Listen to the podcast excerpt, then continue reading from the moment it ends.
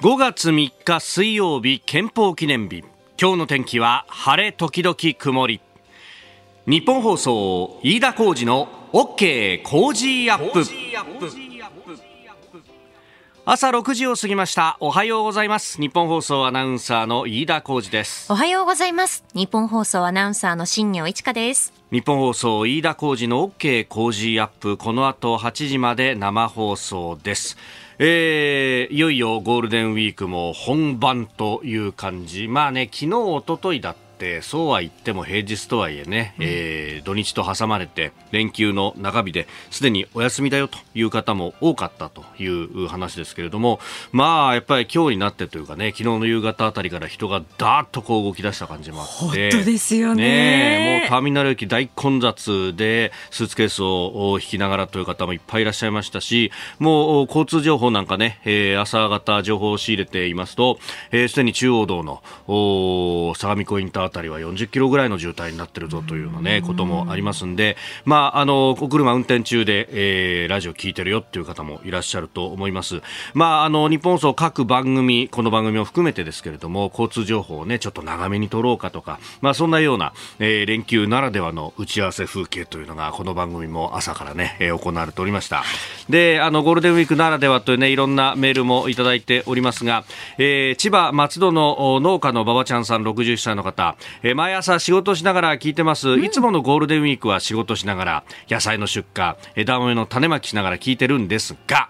今年は夫、娘、孫2人と一緒に息子のいる北海道苫小牧に旅行に行ってきます。結婚して37年初めての旅行とても楽しみです。と夫と喧嘩しないように気をつけなければというふうにね、えー、書いていただきました。そうですか、まあ、あの自然を相手にしている、ね、こういうこう職業だとなかなかあのじゃあ休み取ってっていうのは難しいけれども、まあ、いろいろね、えー、仕事も片付けながらちょうどだからこれね枝豆種まきとか葉盛りの時期だから行けるっていうことなんだろうと思いますけれどもね、うん、えー、気をつけて行ってきてくださいね。えー、そして、まああのそんなこと言ったってさ、えー、近場でちょっとのんびりするぐらいだよっていう方もいらっしゃると思いますが、あのー、今映画館で歴史史的なヒットになってるのがスーパーマリオらしいね。そうなんですよ。世界の興行収入が公開3週間で1000億円を超えたということで、あのー、私、日経のですね、あの、電子版をスマホに入れて、それをこう、ちらちら見ながら会社に来るんですけれども、日経の MJ の記事の、まあ、天才みたいな感じだと思うんですが、えーこのね、マリオの生みの親、任天堂の宮本茂代表取締役フェロー、えー、宮本さんのインタビューのね、えー、かなり長編のものが載っていて、へえなんて思いながら見ていたんですが、はい、ここのところいろんなこうスピンオフ的なね、あの、USJ、ユニバーサル・スタジオ・ジャパンに、えー、アトラクションができたりとか、ね、で、映画とか、いやなんか僕が子供の頃って、このファミコンのスーパーマリオブラザーズが出てですね、はい、えー、これをみんなやってたっていう、クラス中みんなやってたっていう時代だったそうですよね。それから考えるとこんなリアルの世界に飛び出してくるっていうのが信じられなくて。確かに。見に行ったんだって？私見に行ったんですよ先週の。日曜日に、うん、そしたらもう幅広い年齢の方がね本当に来ていて、まあ、中でもやっぱりお子さん多かったんですけど、うん、ずっとこう笑い声とかが起こっていてで終わった瞬間にね拍手がね起こったんですよ。うんやっぱさ、あれ、キャラクター的にもこう普遍的なのがね。そうなんですで、うん、あの、やっぱり飯田さんみたいにこう、マリオを楽しんでいた方からすると、うん、あの、内容はね、全部言えないですけど、あの、ゲームのところからこのシーンは引っ張ってきたのねみたいなのがそのオマージュ的なものがあるんそうなんですよそうなんですよ。なるほど、ね、でそれが分かるハテナブックっていうのがこう入場者特典になっていてあのシーンはこのゲームからですよみたいなのが種明かし的なものが最後もらえるんだ。そうなんです。なのであの終わった後に読んでくださいねって注意書きはあるんですけれど。なるほど入り口でもらうけどと。はいそうなんですよ。いいね。いろんなキャラクターが出てきたしまあそれぞれねあの世代によって、うん。楽しんでいたものが違うという。そうですよね。ちょっとこの冊子にですね、スイッチで遊べるクラシックなマリオゲームっていう一覧があるんですけど飯田さんどうですか？この中だとやってたマリオって。えっ、とねスーパーマリオブラザーズそれからマリオ3マリオ2はあのディスクシステムって言ってフロッピーみたいなものを入れるやつだったから持ってるやつがほとんどいなかったんだよ。でもマリオ2はちょっとだけやると毒キノコっていうのが出てきて 毒キノコは確かマリオ2が一番最初だったはず。そう。でマリオ3はこうあの今までのこう普通のマリオでかいマリオファイアマリオの3種類だけだったのがいろんなマリオが出てきて、うん、そうね私好きだったのはねあのこうなんだっけな、あれ何、何マリオっつったかな？あの、飛べるマリオがあるのよ。で、あの、アイテムを使うとずっと飛び続けてられるっていうのがあって、うんうんうん、で、ピーハネって俺たちは言ったんだけど、なんか、それを使うとですね、あの、ずっと飛び続けて 敵に当たらずにゴールまで行けるっていう。あ、すごい完全にズルなんだけどさ、みたいなね。あとは、あの、スーパーファミコン版のマリオ。ああ、そうですよね、井田さん世代だと。あ、でも、そうだね、マリオカートとかもやったしさ、ああ、なるほど、いろいろ懐かしいなゲームボーイのマリオとかさ、はいはいはい、うん、あで今うちの息子はマリオパーティーとか、うん、あとなんかマリオ 3D とかをやってるんだけど、ええ、やっぱねあのやり込んだ分だけまだまだ俺のがうまいぞそうですか。板さんが上手ですか？そうほら飛んだ後に、はい、こう進行方向と逆向きの十字キーを押すとその飛びの幅を縮められるみたいなテクニックが感性の法則をこう、ね、曲げられるみたいなテクニックがあるんだけど、はいはい、そういうの子供まだわかんないんだよね。いやでもやっぱり改めてそう考えるとこうマロマリオのこう幅の広さっていうのを感じますよね。よねえー、宮本さんも、うん、おより良作に場面説明は不要と一目でわかる世界観や展開にしろっていうのね。おっしゃっていてなるほどなとえ、えー、この番組も説明不要の展開にならなきゃいけないんだなとそうですね、ええー、ニュースを掘り下げてまいります。はいあなたの声を届けます。リスナーズオピニオン。この OK 工事アップはリスナーのあなた、コメンテーター、私、田新業アナウンサー、番組スタッフみんなで作り上げるニュース番組です。えー、ぜひメールやツイッターで、えー、ご意見をお寄せください。ツイッターをね、えー、やってらっしゃる方々の中には同世代ぐらいの人ってのも多いですね。うん、しっぽマリオですよ、飯田さん。あし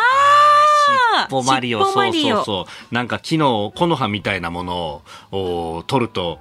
変身するっていうね、あったあったあったあったあった。さて、えー、もうね複数の人から何言ってんすか忘れてんすかみたいな感じで。ついついね出てこなくなっちゃったりとかね、あるんですけどねありがとうございます、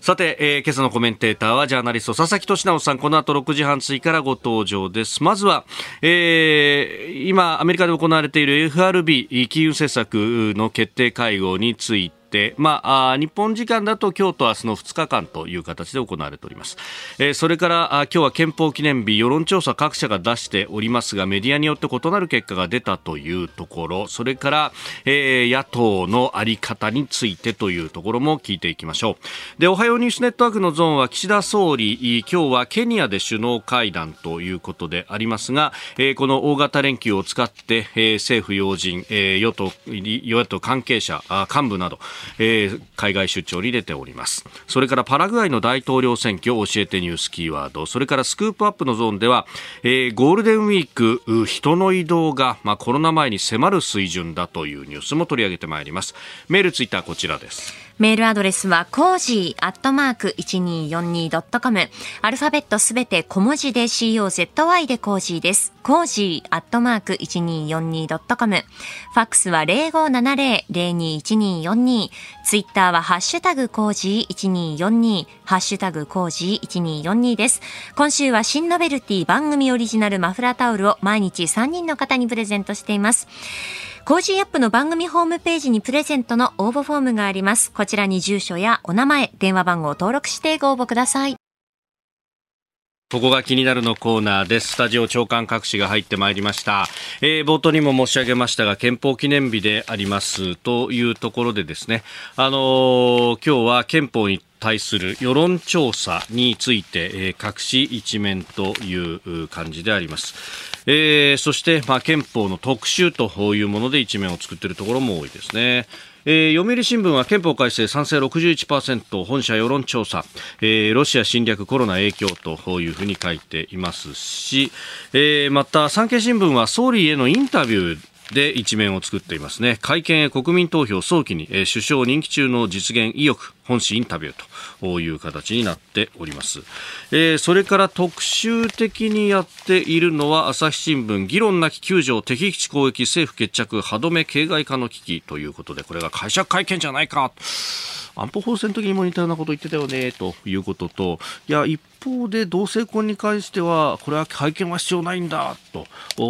民法を変えればいいんだとかそれって会社会見って言うんじゃねとかね、まあ、いろんなことを思ったりなんかもいたします、えー、毎日新聞会見首相見えぬ本音自民9条に重心公明反発ということであります。それから東京新聞は憲法骨抜き76年前の継承憲法学の権威施行前に、えー、論考ドイツを教訓という記事。まあ昔を掘り下げてということで、えー、まあ、戦後をね、代表する憲法学者、故足部信義氏のお話というものを出してきているというところであります。えー、そして、まあ、気になるニュースといいますか各紙一面でですねあのカラーの写真付きで載せていますけれども沖縄の宮古島で、えー、陸上自衛隊の隊員さんたち10人が乗っていたヘリコプターが行方不明になった事故、えー、陸自の委託を受けた民間のサルベージ会社の作業船が水深106メーターの海底から事故機の主要部分を引き上げたということで、えー、フライトレコーダーも回収をしたと。で、えー、まあ、このフライトレコーダーがね、衝撃等々によって不具合を起こしてなければ、あその詳細が分かってくるのではないかということが言言われております。で、えー、機体は胴体部分と、それからコックピットの部分と、さらには尾翼の部分と、3つに大きく破断されていたということ、そして、えー、レーダーから消失した地点から北へおよそ4キロ離れたところであったと。えー、伊良部島の北およそ6キロの地点であったということであります。で、まあ、あの、4キロっていうとね、レーダーロストしたところから随分遠いじゃないかっていうような、まあ、地上の感覚だとそう思うんですけれども、もまあ、航空機の場合は特にこの回転翼もそうですが、えー、と飛んでいられるためにはあ結構それなりに速度を出していなきゃいけないと、まあ、大体200キロ前後出していないとということが、まあ、どんなに遅くてもね、うん、あるんでそうすると、まあ、計算すると1分で大体3、4キロ進むという計算になる、まあ、そう考えるとそのレーダーから消失してから、えー、1分余りで墜落に至ったのではないかということになるのでで、まあ、そう考えるとほとんど対処のいとまもなく落ちたのではないかというようなことが推測はされると、まあ、もちろんねこれはあのこのフライトレコーダーであるとかあるいは引き上げられた機体のその損傷具合が相当激しいということもありますので、えー、これをまあ元通りというか位置的に元通りに並べてでこの壊れたところがどういう壊れ方をしているのかというようなところから推測をしていくことが必要で、まあ、その辺の作業っていうのは、まあ、あの民間の航空機の事故であってもですね最終的に事故調査報告書が出るまでには1年間ぐらいかかるということがあるんで、えー、ちょっと時間はかかりそうだということはありますけれども、まあ、なんとしてもね、えー、このどういったことが起こったのかというのを究明していただきたいというのが一点とそれから未だ行方不明の隊員さんたちが4名いらっしゃるということ、まあ、この、えー、一刻も早い救助と、えー、ご家族のもとへということも含めてですね、えー、まだまだやるべきことは多いんだなということであります。この時間からコメンテーターの方々ご登場です。今朝はジャーナリスト佐々木俊直さんです。おはようございます。おはようございます。よろしくお願いいたします。ますえー、ゴールデンウィーク、いよいよ本番というところでありますけれども、まあ、佐々木さん3拠点生活を、ごめんなさい、されて、えー、いらっしゃいますが、やっぱこの時期は移動って言っても混みますもんね。そう、例年だとね、まあ、福井だと割に空いてるのでゴールデンウィーク入る前に行って終わってから帰ってくるみたいだったんだけど。なるほど。軽井沢はねもう近寄らない。で すもうすごい人なのでゴールデンウィーク近寄らない。ゴールデンウィークとお盆はね近寄らないって決めてます。ああまあ特にゴールデンウィーク陽気がいいですもんね。そうなんですよね。ちょうどこのぐらいだとそろそろ軽井沢も新緑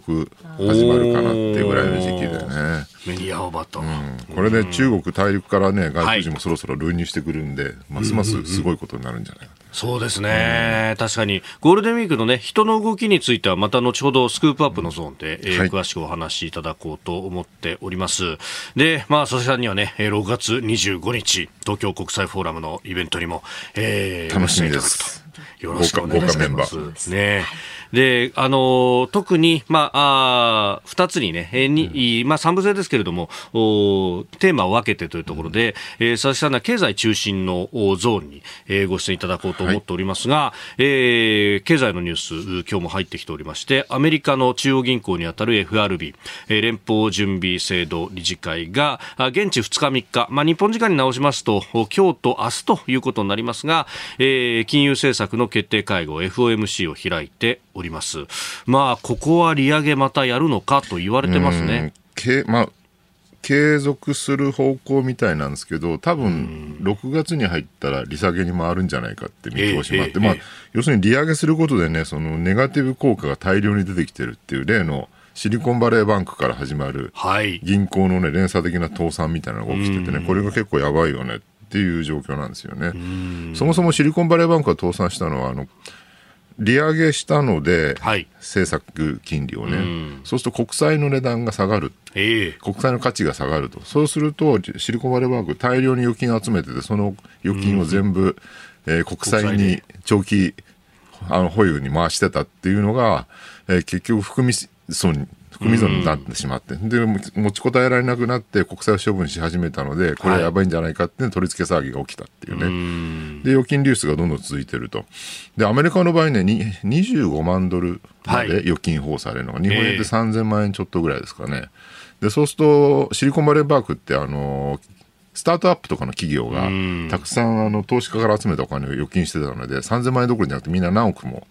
預金してたわけですね。そうするとこれはまずいってんでみんなどんどん預金を引き上げ始めるっていうね。で、お金がどこに回ってるのかだからそれが連鎖して、銀行やばいんじゃないかってみんなが言い出してですね、銀行からどんどんお金引き上げて、これはどこに回ってるかっていう投資信託なんですよね。MMF とか ETF みたいな、だから MMF っていうのはまあ国債とか、はい、そういうの中心の投資信託で、えー、ETF は株式ですけど、で、そっちはほら、投資信託なんで、仮に会社が、運営企業が倒産しても、はいえー、信託資産はあ残ってる残ってるっていうか保護されてるので、その25万ドルみたいなあの制限がないなので安心だろうっていうんでみんなどんどんそっちにお金が流れていてで銀行から預金がどんどん流出してると。でこれが連鎖倒産につながってるっていうね。まさかなんかこんなややこしいからくりが、はい、ねこんな事態になるとは誰も思ってなかったけど、まあ、リーマンショックの反省で、はい。えー、銀行正常化しましょうってのはまたこんな落とし穴が起きてたっていうね。本当ですよ、不思議な話ですよね。でその上ね、まあ、あの日本もそうですが、モバイルバンキングがこれだけ発達すると、もうあっという間にお金を移すことはできるわけですよね。そうなんですよね。だから、ツイッターで情報がわーっと流れ、みんなもうパソコンに向かってすぐに預金をね、引き出すって昔みたいにね銀行の周りにみんなが集まってっていう、はい、日本でも時々ありましたけど取り付け騒ぎみたいなのがなくなってるっていうね。だからデジタル時代の取り付けってのはこんなスピーディーなのかっていうね、いや本当ですよ、ね、驚きもね。うん、まあその辺もね、えー、日本もどうなんだというあたり、ね、ちょっと、うんあの三菱 UFJ とかが、ね、もう ATM とか、うんうん、あの店舗受付で振り込みしないでくれと。えらい高くなるぞ、手数料が、ね。1000円近くにまでなって手数料がね。でも全部全部ネットバンキングやってくれって。まあ確かにね、省あの省略はそうなんだけど、まあそれはそれでまたね、裏側のネガティブ面もあるってことなんですよね。さあ、ここで番組からのお知らせです。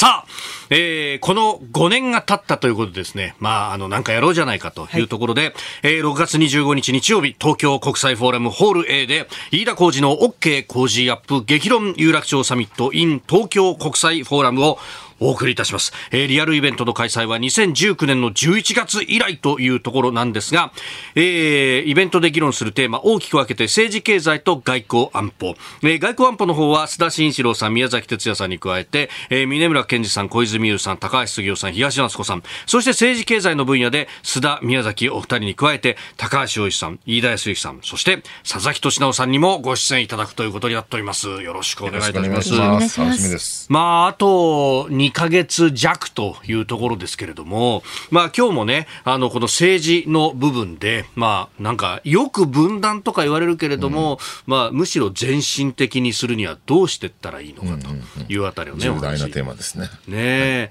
で、まあ、そのあたり、これね、6月の終わりっていうと、何が起こってるかまだわからないですもんね。全然もう最近先の見通し全く立たない時代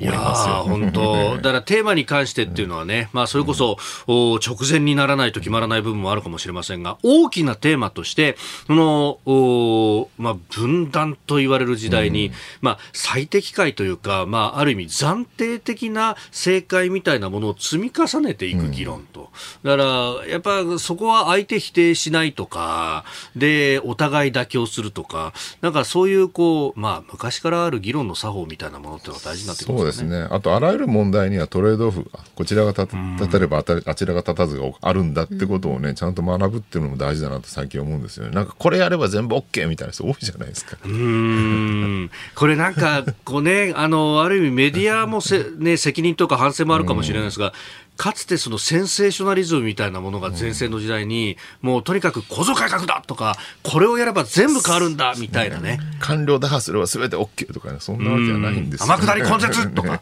なんか、本当クリアカットな答えを求めがちだったなというのは。今の LGBTQ 理解増進法もそうですよね。ああれやれば全部 OK って言ってたけども、それ女性の権利が侵害になる心配ないのかって議論が起きてるわけで。だから歌舞伎町にできたジェンダートイレなんてものが、うん、あれ？気づいたら男性ばっかりそこにいるぞって、ね、女の人怖くて叱れないぞみたいになったら、それはまずいじゃんって。うん、でも、反対したらお前は反対派か！そうなんです。差別、差別主義者だってなっちゃう。んですよね。そうすると確かに言論の自由と真反対にいきますよね、うんまあ、その辺も含めて、6月25日、はい、ぜひよろしく楽しみです。よろしくお願いします。えー、チケット代指定席税、えー、税込み6500円、えー、詳しくは番組ホームページをご覧ください。あなたと一緒にニュースを考える飯田浩二の OK 工事アップ。コメンテーターの方々と7時をまたいでニュースを掘り下げます。えー、今朝はジャーナリスト佐々木俊直さんです。引き続きよろしくお願いします。よろしくお願いいたします。えまず株と為替の動きをお伝えしておきます。現地2日のニューヨーク株式市場ダウ平均株価は前の日と比べて367ドル17セント安い。3万3684ドル53セントで取引を終えました。ハイテク銘柄中心ナスダック総合指数は132.09ポイント下がって1万2000飛び80.51でした。一方円相場は1ドル136円50銭付近で取引されております。えー、先ほどね、あの佐々木さんにもお話しいただきました、まあ、シリコンバレーバンクなどを発端とするアメリカの銀行システムと、えー、それからアメリカの債務上限問題に対する警戒感が広がって続落したと、えー、寄り付きは600ドル以上下げたということでありましたが、まあ、終値としては367ドル余りの下げと。いうことであります。まあ、この銀行システムっていうのはある意味経済の根幹みたいなものなんですよね。なんかね、何で揺らぐのかよくわかんないっていうのがね、恐ろしいところですよね。ね SNS 時代になってますますなんかいろんなところから発火しちゃうって問題もあったりとか、ね、本当ですよね。ねでもやっぱりこう急速な利上げ、まあ急速な引き締めっていうのはこうした副作用も生むよねというね。あまりにも社会が複雑に絡み合ってるので、その副作用がどこからどう起きてくるのかってメカニズムを解明するのは難しくなってる感じがしますよね。えー、ではこの時間取り上げるニュースはこちらです。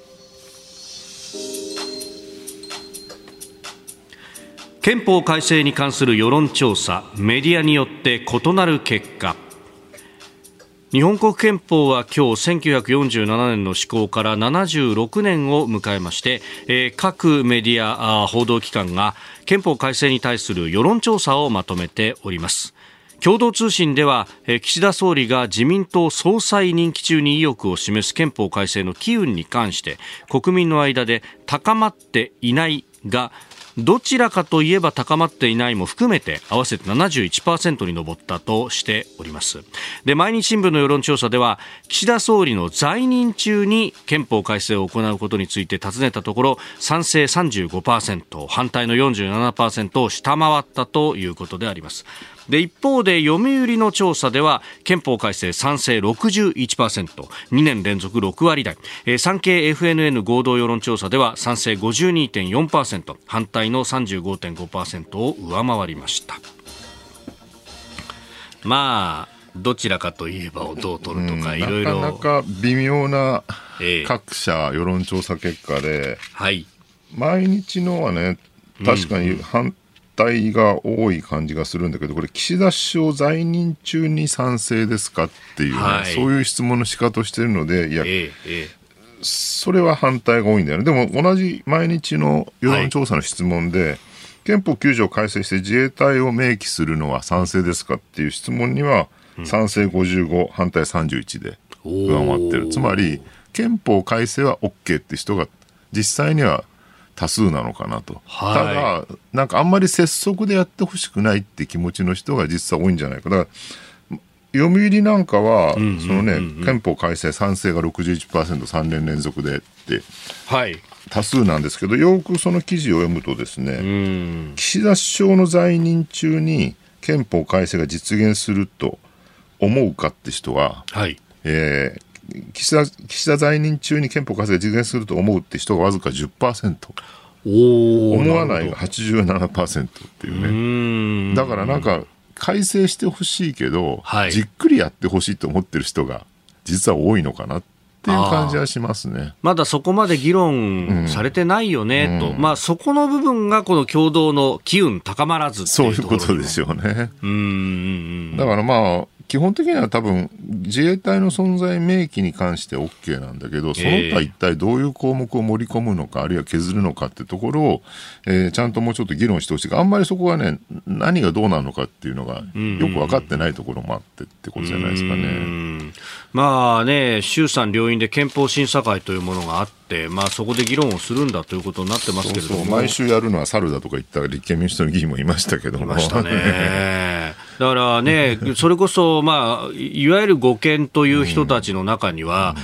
こういう会議を開催してしまうと、憲法改正に進んでしまうんだから、会議なんか開催しない方がいいんだと。いや、だからもうそこまでいったら、もはや憲法が何か宗教の経典になってしまってて、いや、そう。一切触っちゃいけないって話になってしまいますよね。なんか、それって、その、熟議で決めていくよっていう民主主義の一つのプロセスを否定するような気もするんですけれどもね。憲法の理念そのものが、そもそもちゃんと時代に合わせて物事を考えていくって民主主義のね、ん根本に立ってるわけだから、あまりにも憲法を経典化してしまうこと自体、僕はね、憲法の理念に反するんじゃないかなと思いますけどね。うーんまあ、立憲主義っていうものをね、まあ、それこそこう憲法を守ろうよっていうか、あんまり変えない方がいいっていう人たちがそう言うけれども、だからそそれを祭り上げちゃうことが果たしていいそうなんです。大体世界的に見ても、そんな憲法を経典にして一切一言一句変えるなんて言ってる国はどこにもなくてですね、結構多くの国で憲法っていうのは頻繁に改正されてるわけですから、よく見習えって言われるドイツでさえね基そうなんですよね。本法という形でありますけど、60回以上そう変えてるなんですよね。だからまあちゃんと議論するのは大事。だから憲法一切改正するなっていう大前提はまあもはや僕は国民の間では共有されてないと思うので、それはごく一部の本当にあの限界的なね、左翼の人が言ってるだけじゃないかなと思うんですよ。だからまあでもとはいえね、その、それこそ憲法改正問題で必ず出てくるのが、はい。あの自民党が野党時代、ええええええ。2012年ぐらい、12年でしたかね。はい。あの自民党憲法改正試案みたいなのがあって、あれがね、結構ひどい内容だったので、うーん。まあ、あんなふうにしちゃいけないよねって、まあ、戦前のね、価値観に戻すみたいな割に、ん。色濃く出てたやつで、ただ、はい。あの、野党時代のね、憲法改正支援を今言ってる自民党員はいない。ううんん基本あれはな、まあ、なかったことにしてる。ただ、なかったことにしてないじゃないかっていうね、批判もあるので、期間決定的には生きてるじゃないそうそうそうかという話。だから自民党はね、あれはなかったんだってことをちゃんと明確に言ってほしいなと僕は思いますけどね。ああ、まあ、あの、あの当時ね、えー野党で、そして、まあ、当時の与党、民主党とのき違いを際立たせるためには、こういうものを作るべきなんだというのが、まあ、議論としてはあったようですまあ。いわゆる保守系の支持者、固定支持層に受ける内容だったってことだと思うんですけど、でも、実際今の自民党の支持が高いのは別に固定保守層がですね、多いからではなくて、まあ、どっちかっていうと、その、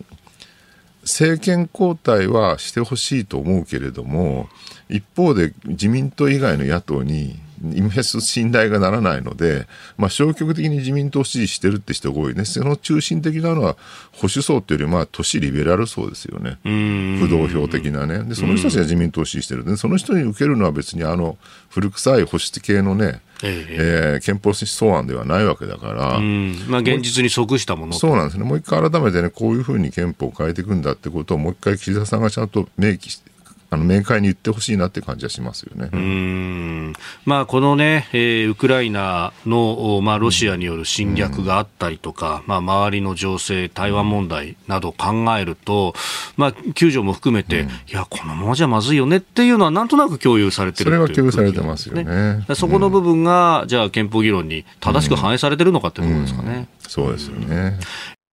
さあ憲法記念日ということでね、各社の憲法に関する世論調査の話が出てまいりまして、前半戦それを扱ってまいりました。で、じゃあこれ憲法を変えるにはということを考えると、衆参両院で、えー、3分の2以上の賛成によって、まず発議をして、えー、そして、えー、最終的には国民投票で決めると。いうプロセスが待っておりますそういう意味では政治の責任というものは大きいそうですねだから今後のその国会がどういう勢力図になるのかっていうのはずっと議論されていて、はい、で結局自民党が一極集中型になりですね、はい、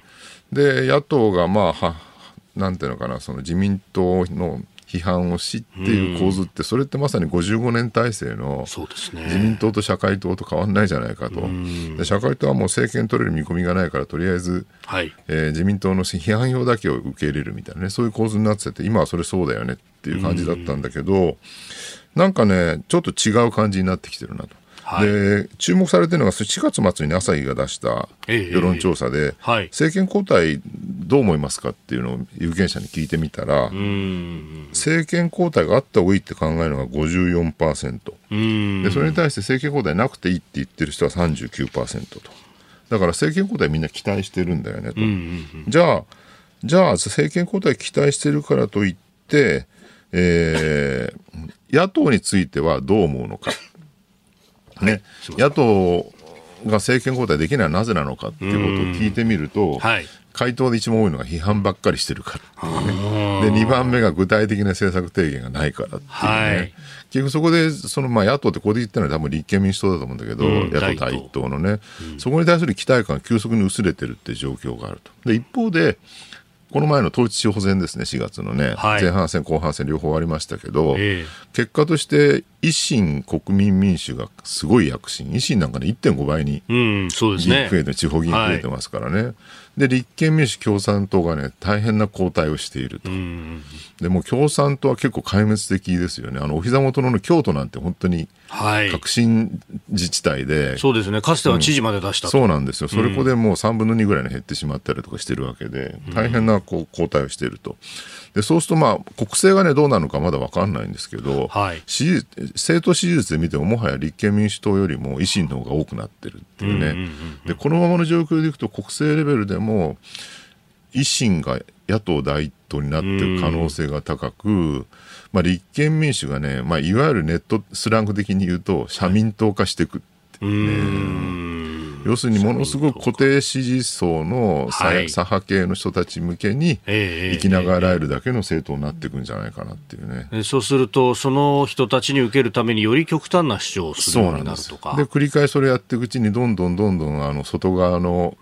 支持層が剥がれていって、はい、コアな支持層だけがどんどん小さく小さく残っていくっていうね、まあ、社民党化ですよね。だからまあ立憲民主、社民、共産あたりのが、まあ、多分5、6%ぐらい多分人口のうちいるのかなと思うんだけど、人口と有権者のうちね。はい、で、ここがまあね、その固定的な左翼層の、えー、支持を一点に引き受けて、でじゃあそれ以外の人はどうなるかっていうと、結局最終的にはもう自民党 VS、はい。えー、維新国民民主連合っていうね、だから自民公明対維新国民民主っていうね、この構図に僕は二大正当性実は図らずも、そうなっていくんじゃないかなって感じはちょっとしてるんですよね。まあね、あの、この間の入管難民法の改正案の審議なども、まあ、立憲民主の中でも、まあ、現実路線歩もうよっていう人たちの中で、修正協議もかなり煮詰まったところまで行ったんだけれども、最終的にひっくり返したと。そうなんですよね。あれはね、本当にもったいない話で、かなり自民党歩み寄って、はい、ね、第三者機関の設置とか、そうですね、不足にそれを書いておいてっていうね、ですよね。で、これは自民党側としてもすごい情報だってみんなが言ってたぐらいで、はい、で、これ立憲民主飲むかなと、当然誰もが思ってたのが、うんうんうん要するに立憲民主内の、はい。まあ、左派系が反対して、こんなの生ぬるいと、結局設置って書いてないじゃないかと、不足に書いただけじゃ意味がないじゃないかと。不足じゃダメだっていうね、不足でいいんじゃないかと僕は思ったんだけど。あ不足で書いとけば、あれどうなった、あれどうなったって毎回質問できますからね。そうなんですよね、で結局反対に回ってしまったので不足も外れてしまったというね。うーんこれってね本当に今のその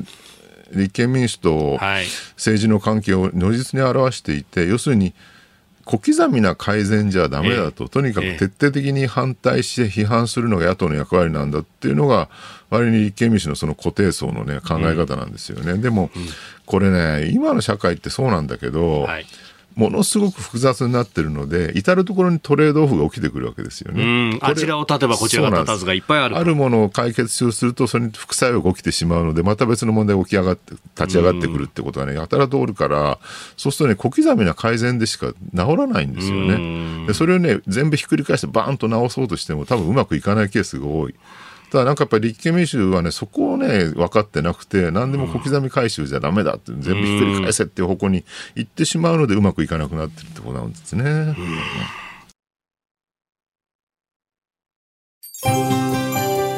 ここでポッドキャスト YouTube でお聞きのあなたにお知らせです。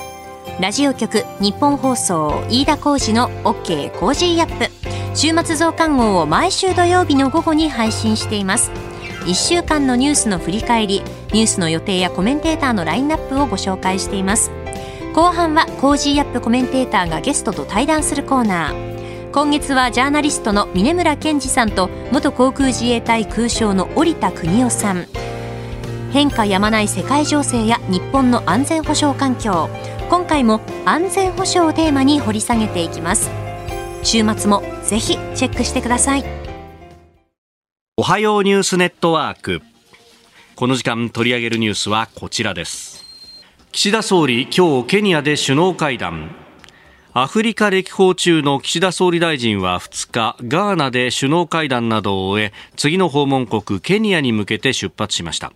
ケニアはインド洋に面しているため3日の首脳会談では自由で開かれたインド太平洋実現に向けた協力を呼びかけるものとみられております。えーガーナのアクフォアド大統領との会談では、えーロシアによるウクライナ侵攻侵略を非難、えー法の支配に基づく国際秩序が重要だという認識で一致したと、まあ、あの安保理の非常任理事国同士だということなのでその辺の改革などもお話し合ったということであります。まあ、岸田さんはあゴールデンウィークこのアフリカを回っているというね。すごいですよね。外遊が大ラッシュで。はい、林外相はトリニダード・トバゴはい、政調会長、うん、えー萩生田政調会長がフはい、ィリピン、フィリピン、はい、インドネシア、フィリピンもあると。そうですよね、えで財務省は財務大臣は韓国とか、なんかもういろんなところ回ってるというね。そうですね、まあ今日はなんか政治面では茂木幹事長のアメリカ訪問なんて、あそうですよね。言われておりました。大統領補佐官かなんか。はい、そうですね。そうえですよね、ええー安全保障担当のサリバンさんと会ったと。なんかこれを見てね、はい。今朝ツイッター眺めてたら、国民の貧困予想に税金で外遊する閣僚たちとかってね怒ってる人たちがないて。るほど。外遊って遊ぶっていう字が入ってるのでそうですね。観光旅行はいに行ってると思ってんじゃないかなっていうね、でそれをね別の人が指摘してて、はい。や外遊は遊びに行ってんじゃないんですよと。遊撃手の遊と同じですああ、なるほど。遊撃手、ショーそト。う そうそうそう 野球の用語ですね。まあそうすると、やることいっぱいあるんだよっていうね。なんかこういう脊髄反射してる人が出てくるんだなっていうねいや、本当そうですよね。ただね、なんか、今のね、政権の流れ見てると、本当あ安倍さんがいなくなって、はい岸田さんが首相になって、なんか、安倍さんほどの哲学もなさそうだし、本当に岸田さん大丈夫かと、しかもほら、当初ね、検討しますばっかり言ってて、検討しとか、いわ揶揄されてましたね。揶揄されてたぐらいだはい。でもここに来てなんかいろんな政策がガンガン打ち始めてですね、え例えばそうですね、その原発の新増設。だったりとか、はい。えー安全保障に関してもね、ええきちんとこう打ち出してきてるっていう、で、ウクライナの訪問だったりとかね、はい。っていう状況の中で、このゴールデンウィークの外遊ラッシュ、まさにね、その安倍さんが引いた自由で開かれたインド太平洋、ホイップをですね、はい、体現するようなね、閣僚の動きで、僕は非常に好ましいしね、頼もしいなって感じがしますよ。でね、ここで大事なのはね、僕ね、あの、なんだろう、ケニアとかね、はい、えー、フィリピンとかね、えートリニダード・トバゴとかね、なんかあんまり聞き慣れないところにみんな行ってる感じがする。そうですね。これが、でも実は自由で開かれたインド太平洋っていうね、そのインド洋と太平洋を結んだ広大なエリアの周辺国をみんなで、えー、手をつなぎましょうっていうね、そこの理念をね、まさに体現してる感じがあるんですよね。なんか、従来、まあ日本の外交って言うとやっぱり対米従属みたいな言い方をよくされていて、アメリカ一辺倒であったと。であとはもう本当に対中、対韓みたいなところだけを、ね、考えればよかったってところから、もう少し広くね、そのグローバルサウスって最近よく言われてるような、はい、えー、南半球の、ね、国々、アフリカとかアジアとかですね、あるいは南米とか、そこともちゃんと仲良くしていこうっていう方向に進んできてるっていうのは、非常になんか日本の外交ビジョンとして、ね、素晴らしいなって感じはするんですよね。まあ、本当ね、あの、この期間しか行けないと。そうね、いうこともあるんだけど、手分けして、そして詰め込みながらという感じになってますよね。そうですね。で、この前のね、あの G7 の外相会合でも、はい、林外相が言ってたので、まあ、素晴らしいなと思った法の支配に基づく国際秩序が重要であるって、うん、この法の支配って言葉が大事で、はいで結局、今までのそのアメリカ中心の国際秩序っていうのは、やっぱりそのアメリカの民主主義っていう理念に基づいた、うん、えー、国際秩序であると、そのアメリカの理念に反す、はい批判的な中国やロシアを排除するみたいなね、えー、でそうするとなんかアメリカの民主主義 VS ロシア、中国と、でそれをど、ね、グローバルサウスの国をどっちが取るのかみたいなね、そのイデオロギー合戦みたいになってしまってると、でそうするとこれって折り合いがどこでもつきようがなくなっちゃう。はい、イデオロギー対決になるとね、でこれ、日本国内でもあるじゃないですか、イデオロギーで対立し合って、もうお互い引けないお互い引かないっていうね、でそうじゃなくて、えー、国際秩序に一番必要なのはイデオロギーじゃなくて、法の支配であると、はい、つまりルールであるっていうのが共通のルールだ共通のルールだ。これが林外相がした法の支配による国際秩序、つまり今の岸田首相の岸田外交の理念の一番中心になるコンセプトだと思うんですよね。で、そうすると、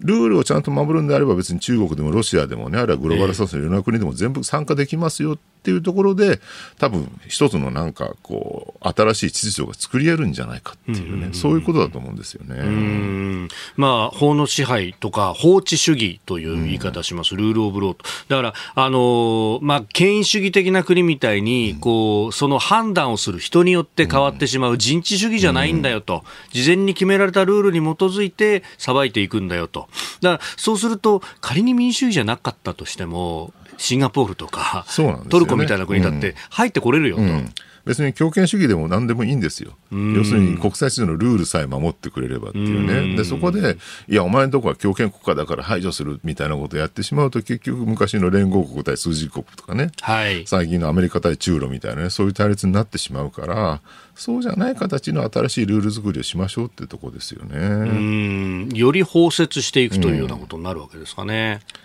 まあ、これが G7 に向けてというところで、で一方で、その韓国との関係なんですけれども、あの財務大臣が行って、昨日会談を行ったということ、そして財務対話を行うぞということも合意してきたそうです。そうですね、あの韓国政権交代して、はい。えー、保守政権に変わってから、一気に風向きが変わってきた、別にこれ、保守政権に変わったからだけではなくて、やっぱり、はいあの北朝鮮のね、ええ、核ミサイル開発がもう一気に進んできて、ついに ICBM まで現実にせ、はい、あの成功しつつあるって状況の中で、もうなんか日本叩きしてれば済むっていう状況でもなくなってきたっていうね、外部状況の変化っていうのが多分すごく大きいんじゃないのかなと。で、同時にその世論の方も今まではなんかほら日本バッシングとかね、はい、なんかその日本の批判してれば一家だみたいな時代がずっと続いてたと思うんですけど、最近の若い世代、韓国、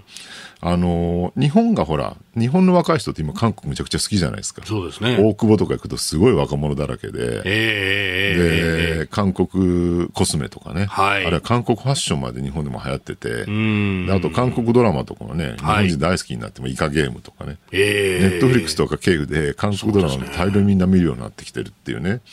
で、日本でも韓国ブームが続く。そんで一方でアメリあの、韓国の側でも、はい。日本のアニメむちゃくちゃ流行ってるんですよね、今ね。おー。すずめの戸締まりとスラムダンク、ザ・ファーストスラムダンク、あの二つがですね、えーもうトップ興行収入ぐらいになってきてて、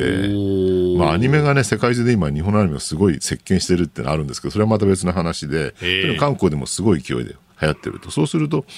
日韓でね、共通の文化的な、こう、親和性みたいなのが高くなってきていて、で、韓国でもその若い世代を中心に、日本好きみたいな人がね、増えてきてるって感じあるんですよね。はい。で、そういうところがね、多分世論の後押しとして、背景にあるんじゃないかなと僕は思っていて。ああ、で、5、6年前だと、まあそういうこう、趣味嗜好みたいなものがあっても、なかなかこう世間体とかで表に出せないそうみたいなのがなんですよね。日本のものが好きなんて言った瞬間にね、お 前袋は叩きにみたいな国民だみたいな感じだったんだけど、えー昔そうですよね、結構あの韓国アイドルが、まあ、に日韓で活動していた韓国アイドルが、韓国国内で叩かれるみたいなことあがりましたよね。ありましたもんね。うん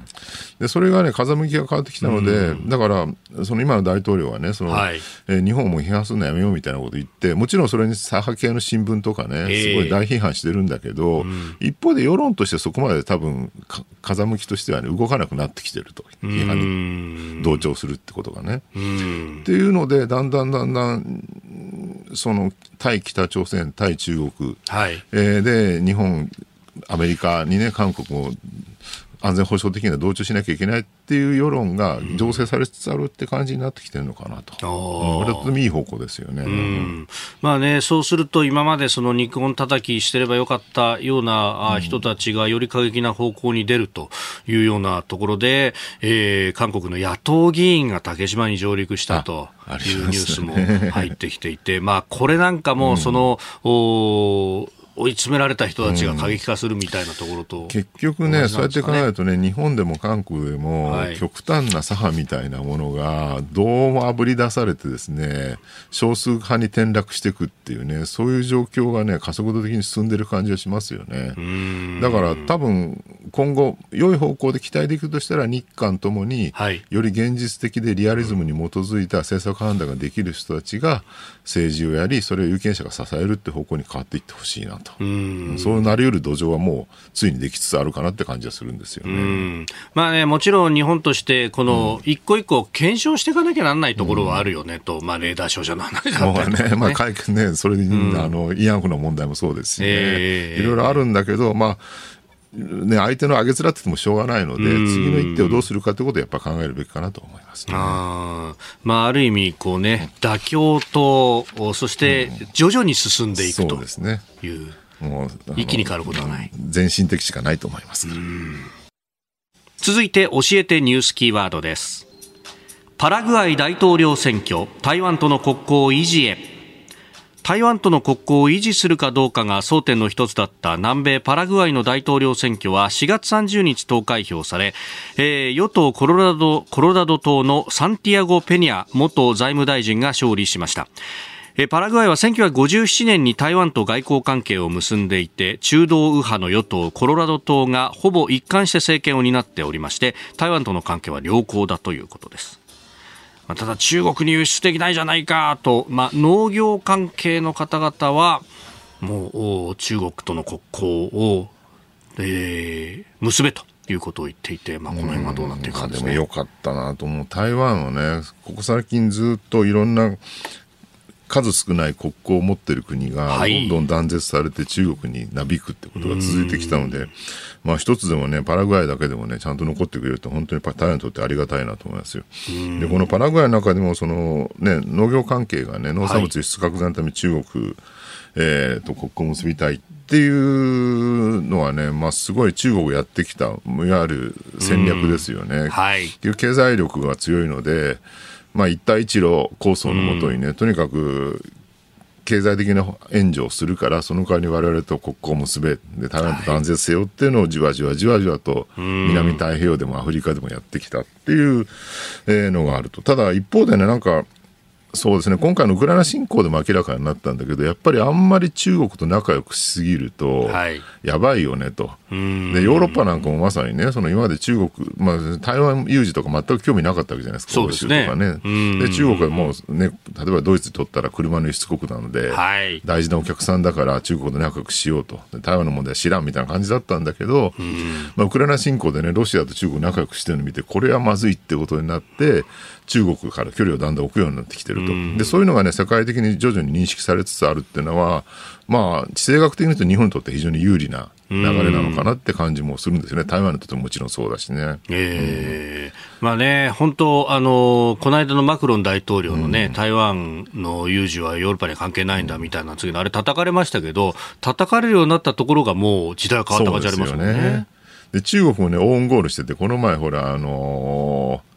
フランスの大使でしたっけ？ああ、はい。えっと、えー、バルト三国とウクライナはね、旧ソ連だから主権国家じゃないみたいなね、ことを言って、すごいヨーロッパで大反発食らってですね、中国関連株がね、暴落するみたいなことまで起きてるっていうね。だこういう流れで、だんだんその中国っていうのは経済力が強いけど、うんうん、我々にとってはね、そんなあの味方じゃないんだことが広まればいいなと思いますよ。うん続いて、ここだけニューススクープアップです。この時間、最後のニュースを、スクープアップゴールデンウィーク序盤、コロナ前の水準に迫る人の移動。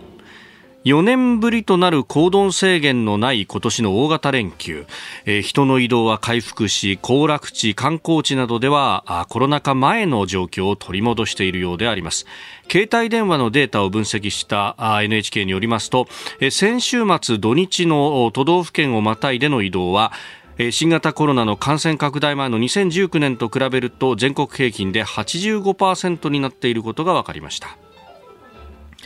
えー、で、に交通情報でも4、50キロというね、えー、渋滞が出ているぞということを各地へ向かう車相当混んでいるあるいは、えー、新幹線もほぼ予約は満席状態だということも言われております。で一方でオーバーツーリズムというものが取り沙汰されております、うん、もう忘れてましたって感じですよね。本当ですよね。この3年間のコロナの間でね。だからそあの以前はね、ほら、京都とかもバス乗れないとか、はい、あと鎌倉の江ノ電がスラムダンクの聖地なので、江ノ電、地元の人さえ乗れなくなってるとかね、はい、いろんなことが起きてて、これがもう一回戻ってくるのかな。で現状まだ中国もようやく、うん、あの団体客が、はい、団体旅行が解禁になってきたぐらいなんで、この前の春節の時はまだね、全然日本に来てなかったんですけど、ね、多分このゴールデンウィークぐらいから、まあ、中国はゴールデンウィークないんで関係ないですけども、この初夏ぐらいからね、どんどん中国からも入ってくるだろうと、あと、はい、一個大きいのはね、これ日本人が海外にあんまり行かなくなってるって話があって、あまあ、円安と、はい、まあ、実質為替レートね、実行為替レートが非常にや低いってこともあって、それこそヨーロッパとかに行くとね、朝飯3000円みたいなね、はい、そういう世界ですから、あともう一個は、その為替レートだけじゃなくて、コロナ禍でね、アジア人差別がひどいっ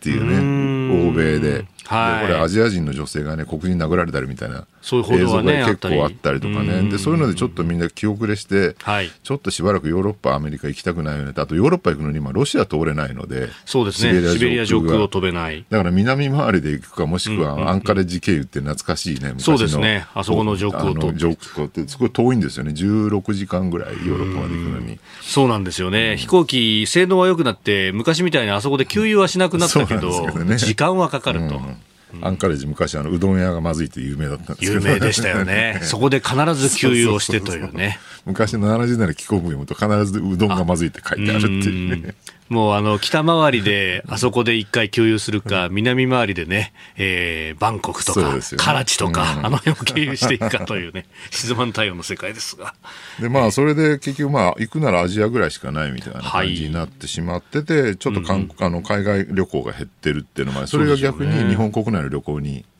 なってるので、ますます人が増えてるっていう状況なんじゃないかなと思うんですよね。で他方、コロナ禍で、その観光業などは非常に影響を受けた傷んだというところで、まあ、あの人をね、一旦解雇したりとか、あるいは廃業してしまったというところもあるから。スタッフが足らない問題とかね、ね空港が結構ほら今あ保安検査場とか。保安検査場の人が足らなくてね、すごい大行列になってるっていう。はいあのー福岡とかね、一時すごい大問題になってましたよね。そうですねも全然飛行機乗れないぐらい間に合わないうんみたいな感じで。で、いろんなところで歪みが出てきてると。まあでも観光業、飲食業の人にとってはこれ本当にありがたい話で。まあ、この4年間が本当に苦労しました変だったわけですからね。ようやく一息ついて、うんうんうんこれからまあ多分、今日本がすごい世界的に大ブームになっていて、はい。で、アニメがね、まずね、大ヒットしてると。すずめの戸締まり、スラムダンク、はい。えーあるいは鬼滅の刃、そういったもろもろが、マリオもすごいそうなんですよね。世界的に大ヒットして、これなんか、はもう一個ね、面白い現象としては、はい。アメリカのハリウッドの映画が、コロナ禍ですごいあの本数減らして撮影制作本数をね、はい。でその結果世界に配信配給できなくなってきてるって数として。でその間を埋めてるのが日本のアニメだって話もあるんですよね。そうか、スクリーンが空いちゃうから、なんか入れなきゃなんないと。うんだからこれはでもハリウッドが配給を増やしたらまはたアニメはね減るんじゃないかって言われてたんだけどところがこの今の現状でアメリカでね「すずめの戸締まり」が実は、えー公開最初の週で第6位かな。大ヒットしてるんですよ。うん。だから実はハリウッドっていうねその世界最大のねはい。えー供給国に対して供給元に対して日本のアニメがね切り込みつつあるんじゃないかっていうおねそういう話もあるんですよ。また、ハリウッドはいろんなこの表現の制限みたいそうなんですよ。ポリコレの部ポリコレ映画が多すぎてちょっと嫌になってるっていうのもあってですね、ねえそこに日本のアニメが入れる余地があるんじゃないかと、でそれに引きずられるように日本文化が世界的に大ヒットみたいなね、はい。食事がそうですよね。ああ、日本酒ブームなんてのもね。日本酒ブームもありカレー世界で一番好きな食べ物って今1位にカレーになるカレーですか？インド料理じゃなくて日本のカレ日ーです。よね本のカレー。おー。でカツカレーとかねイギリスで大ヒットしてなぜかにイギリスのカツカレーはチキンカツカレーなんですけども、あそうなんですね。不思議なことに。とんかつじゃない豚肉じゃないっていう。よくわかんないんだけど。まあそうやってね世界的に日本の文化広まってきてみんな日本に行きたい行きたいっていう人がねすごい増えてる感じがあー。あの佐々木さん、3拠点でね、えー生活されてますよね、で軽井沢だとか福井だとか、どうですか、やっぱり外国人見ます？軽井沢はねすんごい増えてますね。あー私そうですか。ゴールデンウィークちょっと行くの嫌だったのでえ4月中旬ぐらい行ってたんですけど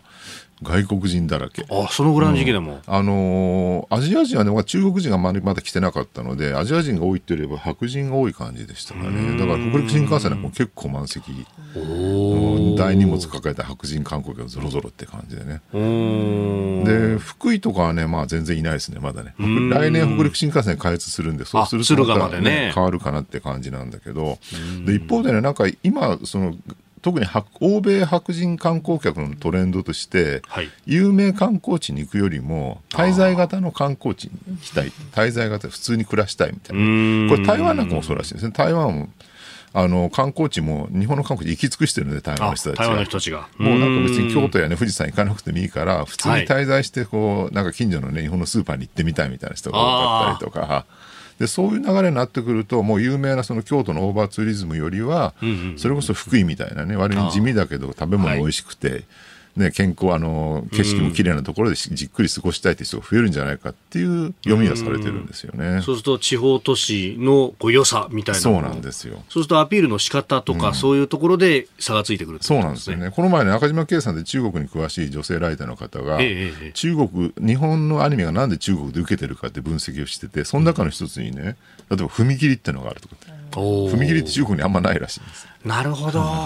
街の中をね、その、の電車が走ってるってがあんまりないから、踏切が珍しいとか、あとね、その地方都市の佇まいっていうのが中国人にとってはなんかすごい惹かれるものがあるらしいです日本人には全く分かんない感じなんですけどね。ああ、でもピカピカのオフィスビルとかは確かに中国にもあるよね、と。でも、ああいうのはないんなんですか？かちょっとこう古びた商店街とかうん。田舎町のなんかこうねこう電柱が立ってて木造の絵が並んでる、ああいう感じとかねすごくなんか郷愁をそそられるらしいんですよね。中国人はそういうのが好き。でそういう人たちがなんか今後日本に来てもだから有名観光地やねその東京とかじゃなくてその地方の小さな町で滞在してみたいみたいなね、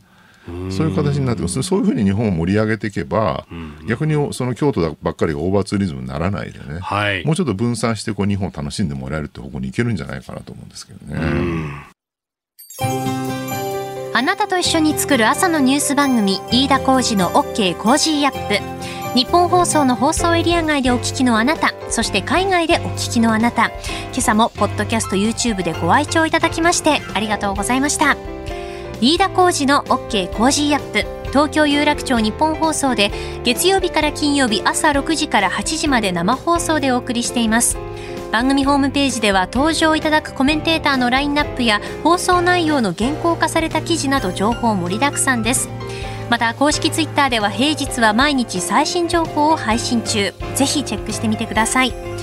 そしてもう一つ飯田浩二アナウンサーが「夕刊富士」で毎週火曜日に連載中。飯田浩二の「そこまで言うか」こちらもぜひご覧になってください。忙しい朝そして移動中。ニュースを少し深く知りたい時。ぜひ AM、FM、ラジコはもちろん日本放送のポッドキャスト YouTube でお楽しみください。